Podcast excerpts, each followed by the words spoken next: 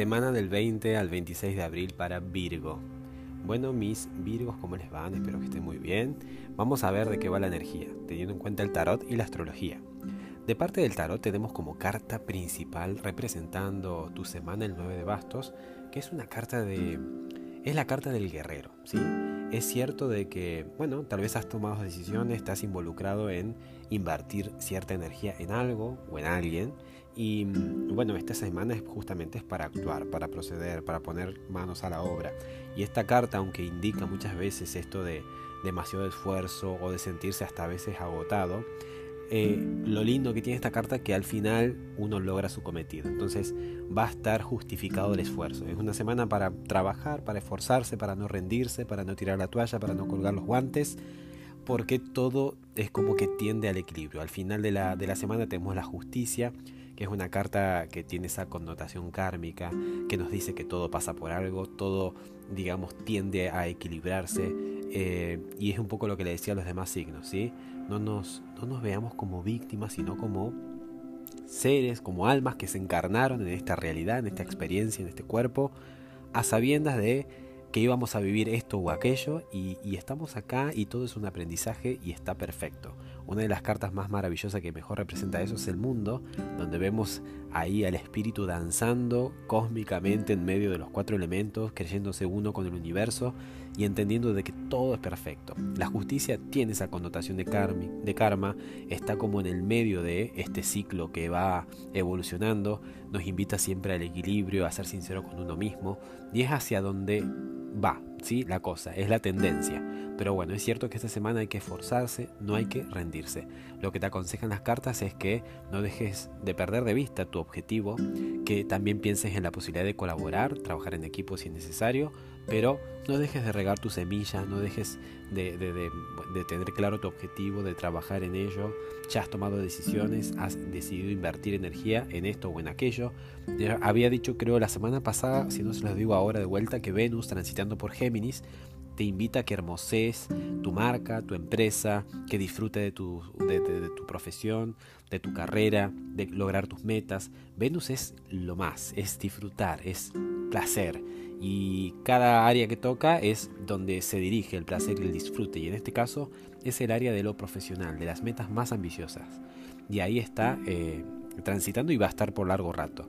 Entonces eh, esa es la invitación para que lo tengas presente. Y hablando de regar la semilla, hablando de, este consejo que te dan las cartas también desde el 3 de oro, de buscar colaboración, tenemos el evento de la luna nueva en Tauro, otro signo de tierra como vos y que en ese sentido hay como entendimiento, hay conexión, hay fluidez. Esta luna nueva te va a hacer fácil, la vas a poder aprovechar fácilmente porque te va a permitir que materialices, que más bien te conectes con una meta para que materialices una nueva realidad. ¿En qué ámbito? Vamos a pensar en qué ámbito. En el ámbito de la verdad, de, romper tus límites. ¿Cómo te gustaría verte de acá unos meses, más precisamente seis meses, cuando la luna esté llena en Tauro, que es cuando uno ve los resultados de esta semilla que ha sido sembrada o que será sembrada esta semana? ¿Cómo te gustaría verte? ¿Cuál sería, digamos, la imagen que describe tu realidad en aquel entonces y en caso ahora te comprometes con una meta? ¿En qué ámbito? ¿En qué área? En el área de romper límites, de ir más allá de lo conocido cómo te gustaría verte, digamos, de cómo sería tu versión, ¿sí? Para tus adentros, cómo sería, según tu percepción, el Virgo, ¿sí? La versión de Virgo eh, que está del otro lado de la vereda, que está más allá del límite que hoy tenés delante tuyo.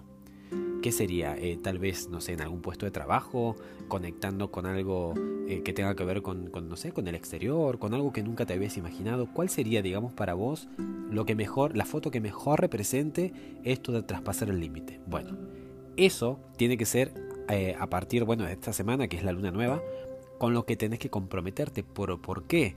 ¿Sí? ¿Pero por qué? Porque tenemos justamente las luminarias del Sol y la Luna, ambos dos comprometidos en que eso ocurra. El sol es tu enfoque, tu energía. Es donde está direccionada, digamos, toda la, digamos, la energía vital.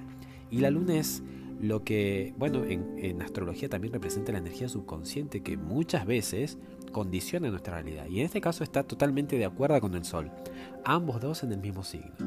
Cuando dos o más están de acuerdo, ningún tercero lo puede invalidar. En todo caso, cuando dos están de acuerdo, ningún tercero lo puede invalidar.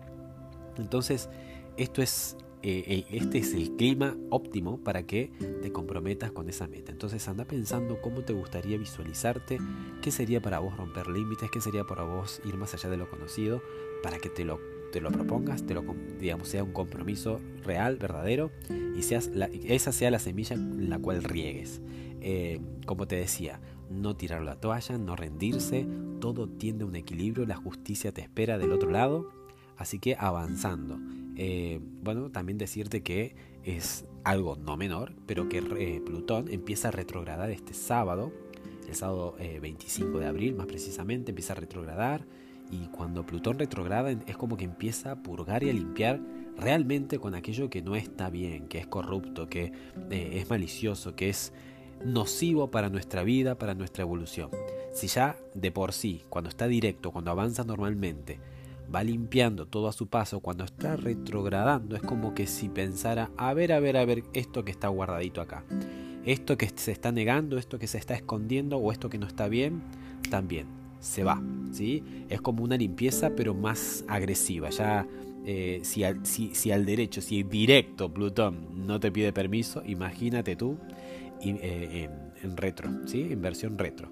Y va como a repasar, es como si estuviera tomando lección de cuánto que, digamos, de lo que dijimos que íbamos a soltar y a renunciar, cuánto de eso es cierto, ¿sí?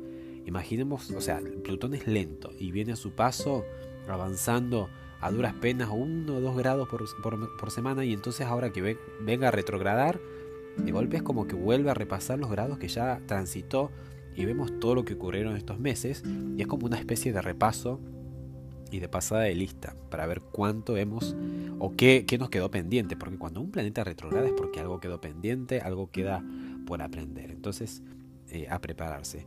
Y otra cosa interesante es que si esperabas encontrar una verdad, algo que te lleve más allá de los límites, y es lo que propone esta luna nueva, bueno, cuando el Sol dé con Urano el día domingo, en Tauro también, en esta zona, probablemente surjan eh, se movilice algo, ¿sí? algo que sea, eh, que, digamos que te va a llevar a esa instancia, ¿sí? porque estamos eh, hablando de Tauro. En Tauro está Urano, que es el que quiere cambiar lo que dijimos que nunca íbamos a cambiar. Y cuando el Sol active esa, ese disparador, es como que todo esto que te estás proponiendo con la, con la luna nueva se va a acelerar y va a ser más obvio.